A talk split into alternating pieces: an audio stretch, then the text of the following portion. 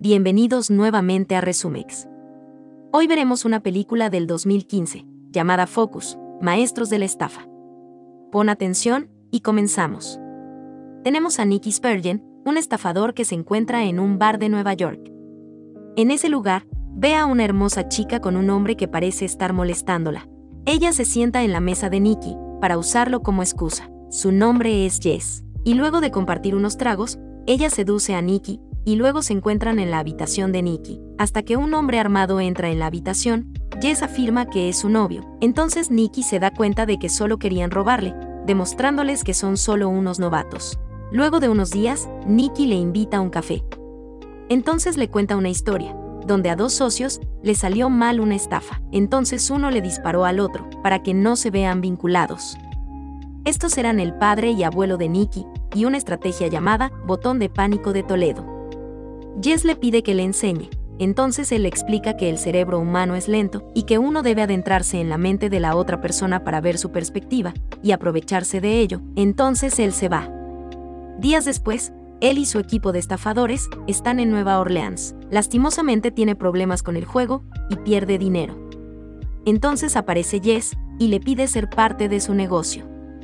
Entonces, él acepta, pero antes le presenta a su amigo, que sabía que vendría y luego le pone una prueba en un festival del Super Bowl. Nicky está impresionado y se une al equipo. Entonces le muestran las áreas en las que trabaja su equipo, como el robo de identidades o falsificación de tarjetas, e incluso cajeros falsos para robar el pin de su tarjeta. Jess conoce al amigo y socio de Nicky, Farhad. Farhad ignora la existencia de Jess y pregunta todo acerca de ella, incluso si llegaría a algo más. Mientras Nicky le explica sobre el negocio, Jess ve un collar que le gusta, pero Nicky le dice que todo se vende al mercado y que no debe haber pruebas. Jess le pregunta si habría una estafa tan grande que se puedan retirar, Nicky le dice que es solo una ilusión. Nicky pide una pila de billete para las carreras, entonces cuando pide un taxi para la habitación de Jess, ella le dice que lo acompañe. Entonces, Nicky aclara que no debería haber una relación entre ellos, pero después de un tiempo, él viene y hacen el ricolino. Jess le pregunta por qué algunos le decían Melo, y le dice que su padre le llamaba así, porque era suave, pero Nicky cree que no hay lugar para el corazón. Una noche antes del gran partido, cuando terminan todas las estafas, Nicky y el equipo celebran de que lograron recaudar 1.2 millones de dólares. Y envía a su equipo a sus casas con la promesa de enviarle su parte. Su amigo le da la bolsa de dinero y le advierte no apostar. Al día siguiente, en el partido, Jess menciona que no le gusta el fútbol, entonces hacen pequeñas apuestas. Como si un fanático pudiera atrapar un perrito caliente, o como si un gordito pudiera levantarse para hacer una oleada, entonces ven a una mujer con jeans cortos y apuesta. ¿Cuántos hombres voltearán a verla? Jess apuesta a 8, Nicky a 3, y un señor llamado Liu Yan se une al juego apostando a 5. Entonces Jess gana, ya que es el más aproximado a su respuesta. Entonces, Liu Yan sugiere seguir apostando. Nicky acepta y lamentablemente pierde mil dólares, pero Liu Yan le pide seguir jugando, Nicky vuelve a aceptar, perdiendo un fajo de billetes. Y luego de volver a perder 100 mil dólares, Jess agarra la bolsa de dinero y le dice que es hora de irse. Entonces Nicky apuesta toda la bolsa, 1.1 millones de dólares, en un simple sorteo de cartas. Liu Yan se emociona, pone dinero, y cuando saca la carta, logra un 5, y cuando Nicky cree tener más suerte, saca un 3. Nicky pierde todo el dinero de su equipo. Jess y Nicky están atónitos, y cuando Nicky ya tiene suficiente de esto, Liu ya lo incita diciendo, esto es lo que obtienes cuando juegas con los grandes, entonces Nicky se da la vuelta y vuelve a apostar, diciéndole que elija al jugador que él prefiera, y Nicky adivinará cuál es. Esto es algo imposible, y Liu ya no se anima. Entonces, para endulzar el trato, le dice que Jess será quien adivine. Entonces, tratándose de dinero gratis, Liu Yan acepta y elige a su jugador. Cuando es el turno de Jess, ella está nerviosa, entonces, Liu Yan le da la oportunidad para retirarse, pero Nikki no acepta y le dice que elija mientras Jess escanea nerviosamente a los jugadores. Ve a Farhad que lleva puesto una camiseta con el número 55. Ella lo elige, y para sorpresa de todos, esa es la respuesta correcta. En el viaje en taxi a casa, Nikki lleva mucho dinero, y explica que todo estaba planeado desde un principio, y que Liu Yan es un jugador que le gusta apostar, e insinuó en todo momento que viera el 55 por donde fuera de manera indirecta. Y así pudiera elegir ese número de manera inconsciente, en el momento adecuado. Entonces, Nicky le pide al taxista detenerse, luego le da su parte del dinero y se retira, dejando a Jess confundida y desconsolada.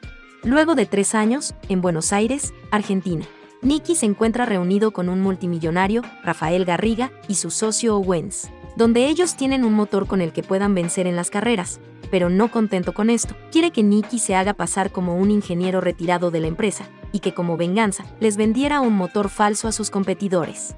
Nos encontramos en una fiesta que Rafael organizó para dar marcha al plan. Entonces cuando va al bar, pide un trago sin alcohol para disimular en su papel de ingeniero descontento, pero de repente ve a Jess, quien resulta estar con Rafael, cuando la ve, se pone a tomar, y cuando quiere hacer el papel de descontento, en vez de empujar a Rafael, lo golpea, por estar con Jess.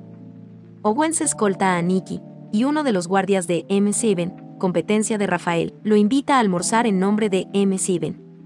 Al día siguiente, en el almuerzo, le es difícil estar atento, porque logra ver a Jess con Rafael. Entonces MC7 deciden comunicarse cuando tengan una prueba de que el motor que le ofrece es real. Cuando Jess está sola, Nicky se le acerca diciéndole que no confía en Rafael, pero Jess le pregunta por qué debería creer en Nicky después de que la dejó atrás y mientras Jess se retira, le lanza su billetera, insinuando que ella aún sabe jugar. Nicky y M7 llegan a un acuerdo de 3 millones después de probar la veracidad del motor falso de Nicky. Nicky trata de acercarse a Jess, entonces realiza estrategias para encontrarse con ella.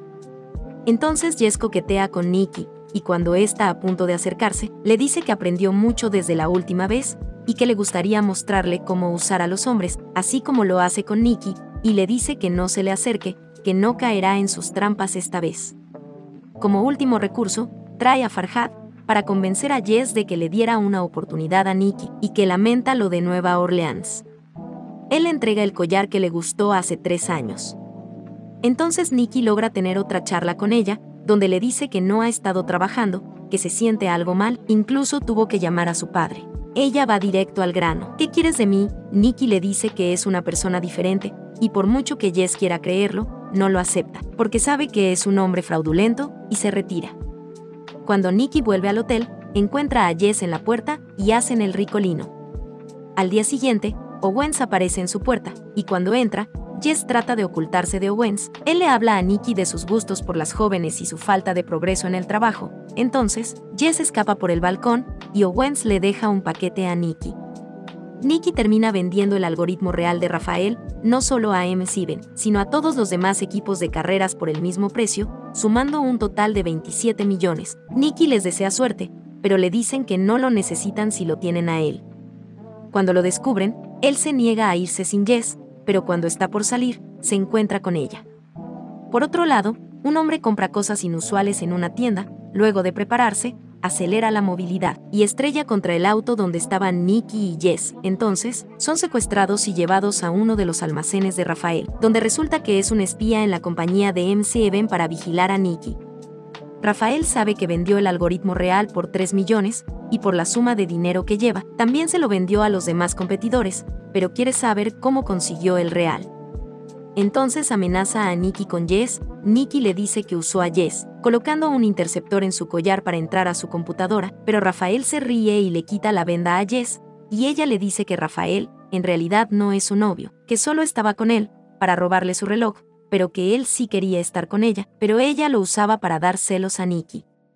Entonces, Nicky no tiene más que decir la verdad, y cuando está a punto de hablar, le disparan en el pecho por parte de Owens, Rafael asustado, provoca que se fuera. Nicky está sangrando y Jess le dice que lo ama. Entonces Owens dice que le dio en el lugar correcto para evitar arterias principales. A pesar de que Owens le dio en los pulmones, saca la sangre y lo devuelve a la vida. Owens lo llama Melo, lo que significa que Owens es el padre de Nicky, que resulta que estuvo involucrado en la estafa todo el tiempo. Y lo que acaba de suceder es el botón de pánico de Toledo. El paquete que Owens le dejó, en realidad era el algoritmo real. Owens lleva a Nicky y Jess al hospital más cercano. Entonces, le recuerda a Nicky sobre poner tu corazón en el juego de la estafa y agrega que se llevará el dinero. Jess ayuda a caminar a Nicky y Nicky sonríe cuando se da cuenta que Jess lleva el reloj de Rafael en la muñeca. Gracias por ver el video. No olvides suscribirte y activar la campanita para seguir viendo videos. Besitos. Bye.